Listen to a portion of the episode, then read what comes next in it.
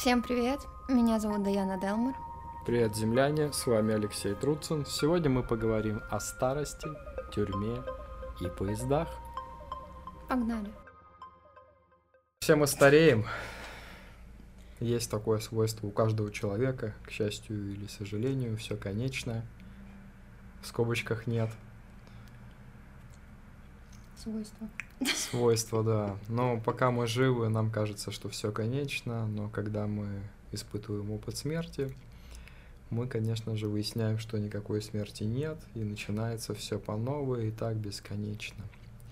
Но пока мы живем эту жизнь, так или иначе, мы сталкиваемся с таким понятием, как старость и зрелость, и мы сталкиваемся с тем, что наши физические способности увядают, наше тело дряхлеет, мы становимся слабее. Но природа в этом плане тоже о нас позаботилась, потому что все самые жесткие инсайты, самые крутые мысли, они приходят с годами.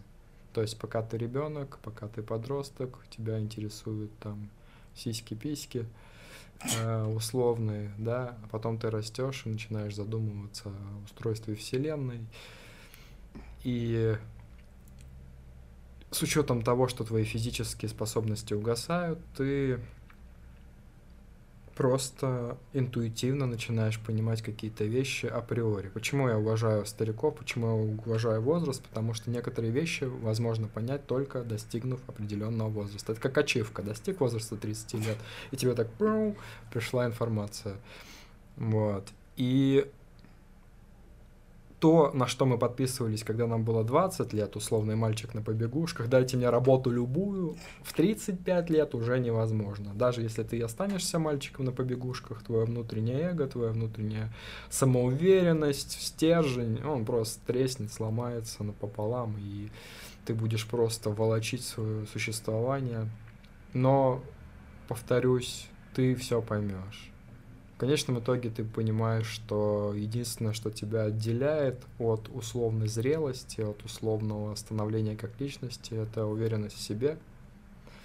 И с годами именно эта уверенность в себе появляется, потому что ты смотришь на мир и в конечном итоге понимаешь, что все такие же дети, которые надели маски, которые играют взрослых, и никаких взрослых на самом деле уже давно нет. Матрица уже в нашем поколении точно убрала этот пласт взрослых людей.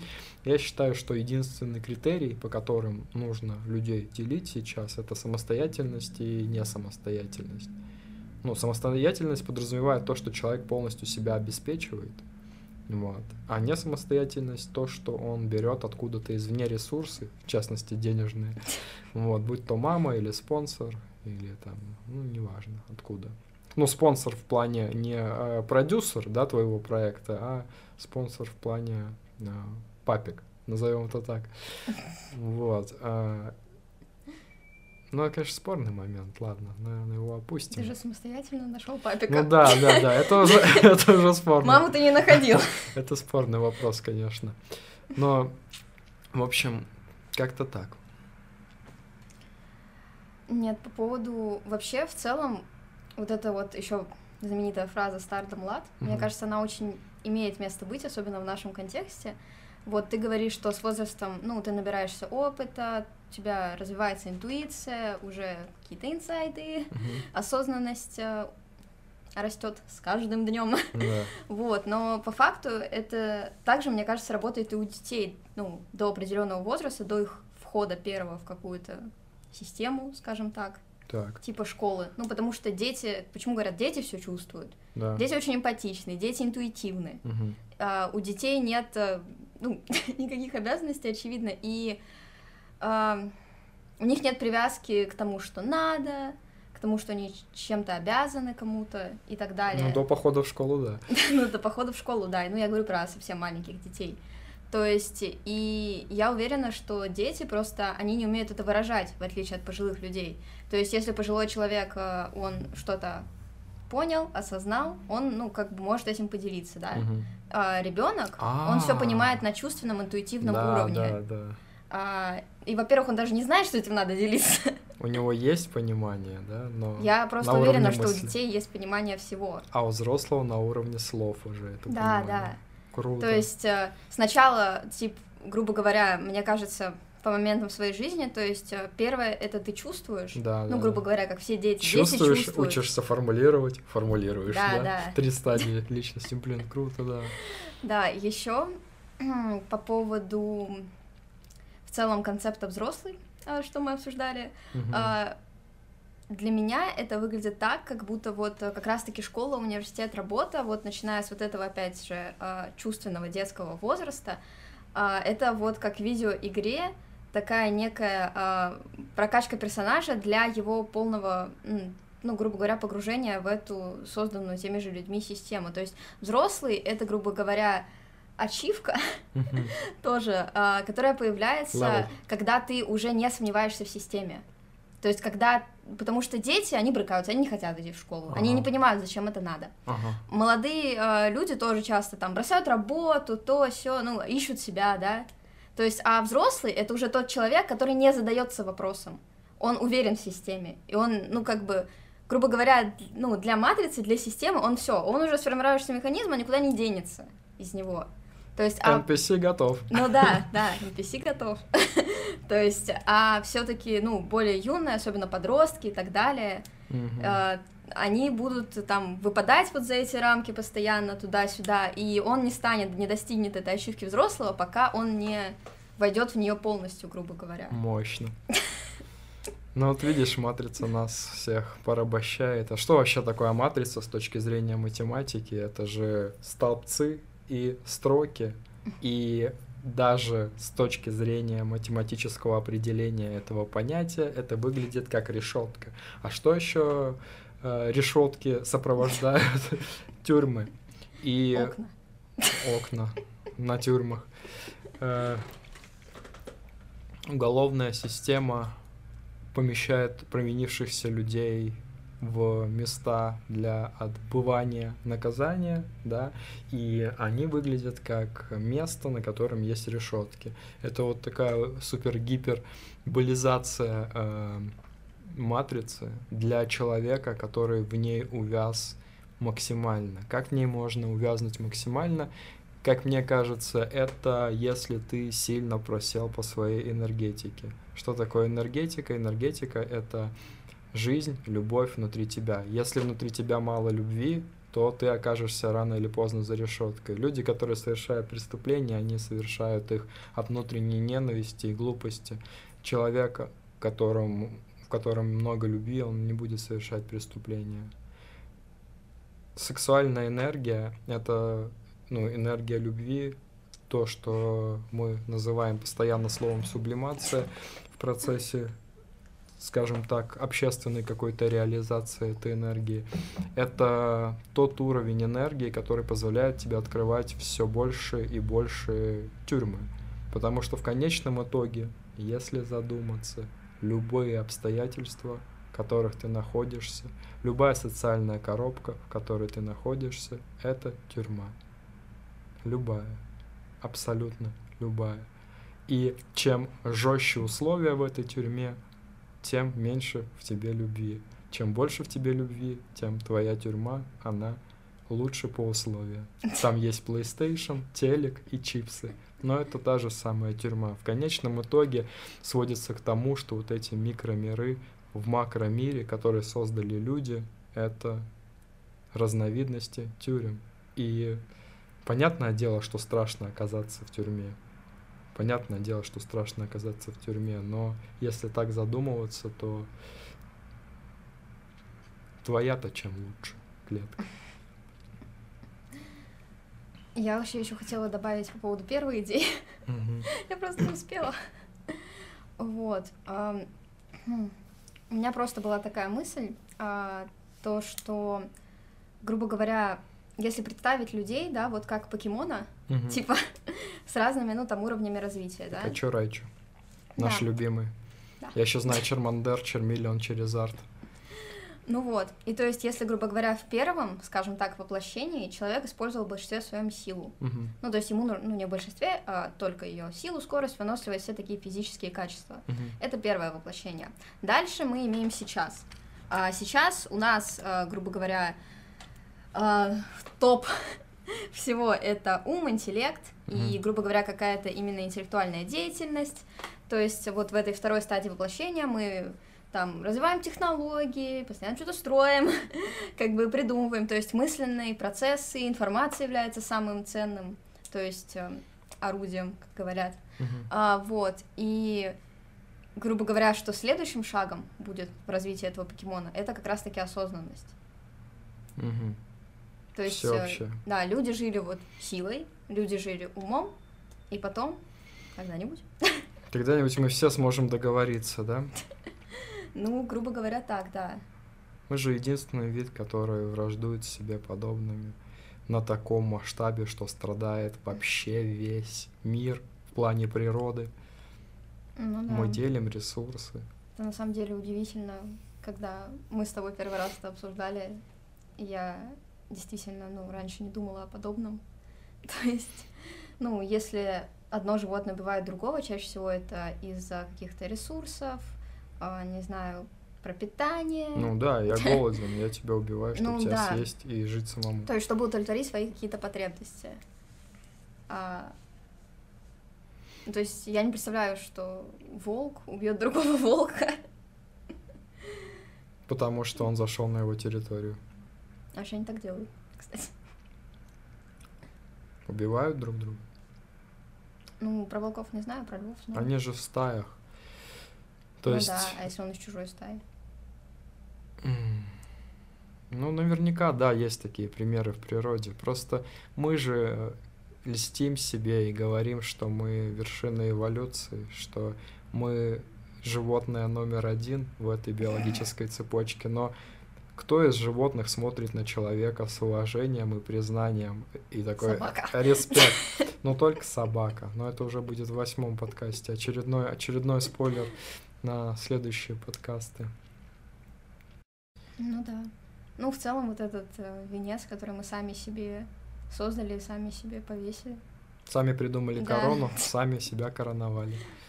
Ну, в целом, это та же тема с уверенностью. То есть э, человечество ничего не сделало, чтобы стать первым животным. Это уверенность слепая. Ну да.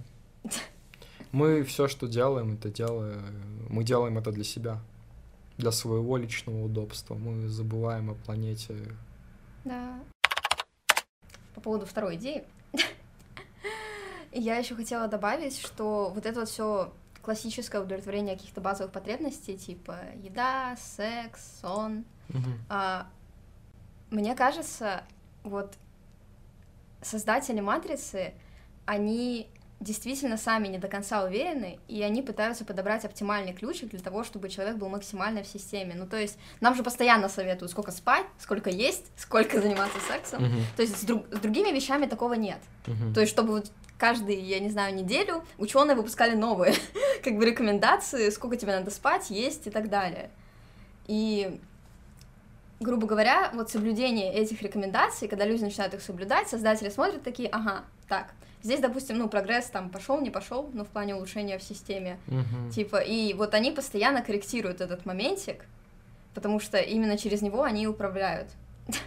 Да, прикольно. Ну, все же эти исследования, они постоянно меняются, и все вот эти, что полезно, что вредно тоже. Ну да. Поэтому, возможно, именно модераторы системы, матрицы, симуляции, они вот так вот через ученых и заходят, абстрактных, Ну да, британских. тебе же не говорят, я не знаю, сколько тебе надо рисовать в день. Ну да.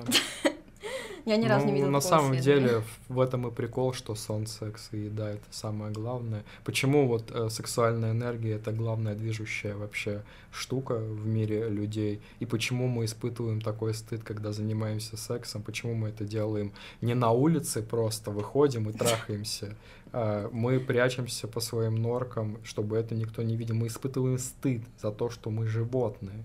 Мы же такие все а, возвышенные венцы эволюции, но когда мы занимаемся сексом, мы испытываем стыд, когда мы раздеваемся и делаем это, потому что в этот момент мы такие же звери, как и все остальные, и ничем не отличаемся.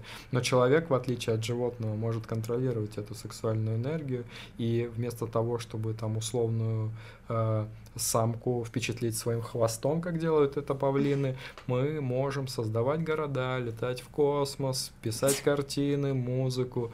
И это действительно отличает человека от животного, осознание своей энергии, магической, скажем так, которую можно трансформировать во что-то другое. Но при этом человек э, совершенно не думает о окружающем мире. Вот что меня сильно парит и беспокоит, потому что мы все делаем от скуки. Абсолютно все изобретения происходят от скуки, и для того, чтобы эту скуку как-то унять, вместо того, чтобы природа уже все придумала. Есть способы, как унять скуку. Есть способы, как унять вот этих демонов внутри.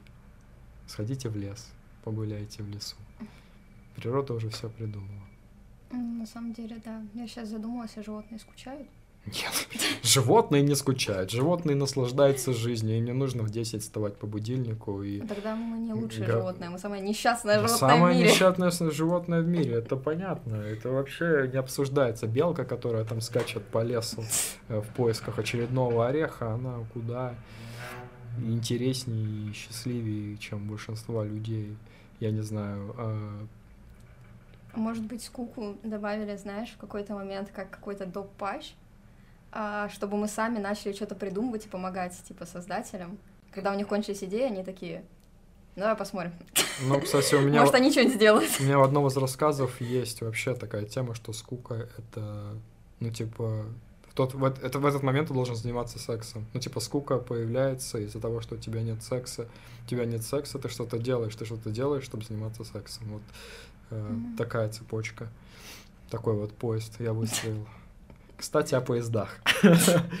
Мне вообще кажется, что поезда, самолеты, лифты — это на самом деле завуалированные экраны загрузки в матрице, так же, как картинка лоадинг э, в играх, когда ты загружаешь новые локации. Нет такого, что ты сидишь такой, хоп, я в Москве, хоп, я в Питере, хоп, я в Нью-Йорке. Нет, ты должен загрузить определенную локацию, ты садишься в самолет, летишь, и в этот момент загружается новая локация, в которой ты дальше будешь ходить.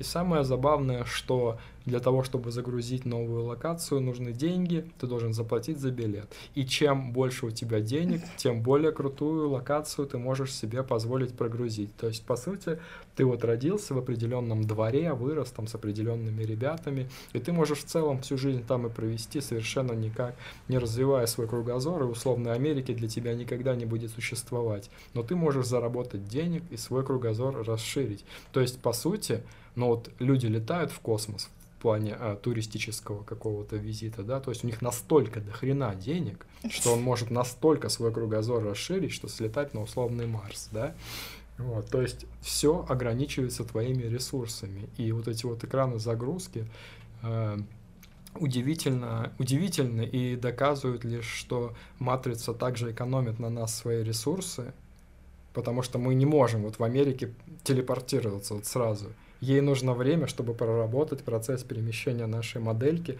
и загрузить ее вот в другую локацию. И таким образом вот люди, которые вот родились в одном своем дворе, спились там э, в своем дворе с теми, с кем учились, в первом классе. Вот для, них, вот для матрицы это идеальный вариант, потому что они вот родились, сторчались условно в своем дворе, и все. Ну, как еще бы он... на работу сходили. Еще на работу сходили. Они ресурсов вообще не поглощают. Это вот очень удобная субстанция, которая вообще никак не требует вычислительных мощностей. Поэтому очень важно развивать свой кругозор, путешествовать и хоть как-то а, менять картинку перед глазами, потому что, как мне кажется, большинство депрессий и возникает из-за того, что картинка перед глазами статична, ничего не меняется изо дня в день, и ты рано или поздно увядаешь. Нужны встряски, нужны путешествия, это очень важно. Есть, есть такой момент, я часто слышал от людей путешествующих, что ты не живешь, пока не путешествуешь. Ты не ощущаешь время, пока не путешествуешь. Когда ты уезжаешь в другую страну, в другую локацию, ты начинаешь чувствовать время. Когда ты ежедневно делаешь какую-то рутину, вот в своем кругу находишься в этом цикле, Ну, день, день, день, день, день. А когда ты поехал просто в другой город, я не знаю, в Смоленск съезди, у тебя уже время по-другому начнет течь.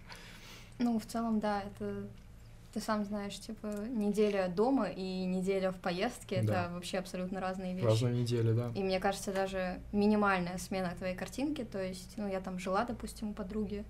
Да. Это уже другое время. Да, то да, есть, да, да. ну, хотя это не какое-нибудь путешествие, это да, в пределах да. города, как бы. Просто комнату Просто комнату, да, поменяли, уже как бы все начинает а, идти по-другому. Но вообще с поездами и самолетами очень крутая тема, конечно. Я еще задумалась о людях, которые ходят... И лифты. Лифты, да. Самая быстрая Лифт загрузка. это вообще магическая коробка, конечно. Да. Хоп, это на первом. Да. Я задумалась о людях, которые ходят пешком, да, ну, что этому можно возразить? То, mm что некоторые там идут пешком, да, куда-то и, ну, не используют какие-то средства типа поездов и самолетов. Mm-hmm. Но мне кажется, вот как раз-таки у человека и существует этот предел, сколько он может пройти. Как раз-таки именно для этого. Круто. То есть, ну, человек не может, э, не знаю, я не могу встать, дойти до Китая, я не знаю, как бы я этого не хотела. Если ты не Форест Гамп, то да. Ну, с физической точки зрения. И как раз-таки этот предел и существует для того, чтобы человек, а, он находился, ну, в каком-то вот, причем мне кажется, у всех он разный, но каждый находится, грубо говоря, в каком-то своем, ну, вот поле, да, сколько он может преодолеть, не используя вот эти вот средства. Лодинг. Блин, круто, круто, круто, круто, мне нравится. Вот. Мы еще не упомянули работу. Да, я, я просто про поезда хотел закончить. Я слышал, как один дед э, с пеной у рта орал, что это изобретение дьявола и сатаны, что то, что тебя увозит из места, в котором ты родился, любой транспорт, это от дьявола. Типа ты должен, ты должен жить там, где родился, если жить по законам Божьим. А если ты рвешься в условную Москву, это от сатаны. Вот так, такое, так, такое мнение, такое мнение присутствует. Вот. Что по поводу работы ты хотела? А, ну, твою тему. А, что это правда на ОКР? Да мне кажется, мы уже говорили в каком-то подкасте мне об этом. Кажется, да, но мысль была вообще в другом, что работа не бывает от любви, и она всегда от излишек. Мне кажется, нет такого, что люди идут прям на работу э, от голода, потому что когда это действительно происходит, то ты находишься в невероятно аскетичном состоянии, и, как правило, в таком состоянии ты не притягиваешь, скажем так, кривые отражения твоих работ потенциальных. В эти моменты ты отражаешься максимально естественно, и в такие моменты ты либо в творчество какое-то уходишь и зарабатываешь творчеством, либо что-то такое. А когда вот не нужда, а излишки, мотивация твоей работы, но это вот действительно работа, вот то, то самое рабство современное, которое существует до сих пор. Работа не должна ощущаться каким-то бременем, это должно быть максимально естественно, и ты не должен чувствовать, что это не от сердца. Вот Москва в этом плане, э, я вот видел статистику опрашиваемых людей, которые здесь живут, и большинство говорят, что они любят свою работу. Это очень круто, потому что в Москве люди пассионарные, ну, сюда рвутся со всей России самые горящие сердца, вот эти вот насублимировавшие Москву, да, и, собственно, находят э, работу по сердцу. И вот за это я люблю этот город, что здесь мало кто жалуется, что них хреновая работа. В регионах каждый второй. Ненавижу свою работу. Ну, в целом, мне кажется, ну, я помню по своему детству, что работа, ну, ты смотришь на взрослых, угу. и работу ты воспринимаешь действительно как какое-то бремя постоянно, потому что, ну, не знаю, в моем детстве у всех в окружении взрослых, у кого была работа, это все было неприятно. Все, все жаловались, да? Да, все плохо. Ну вот, доказательство. Большое спасибо, что слушали нас. Поддерживайте нас донатами, заходите на Twitch и всем пока. Пока-пока.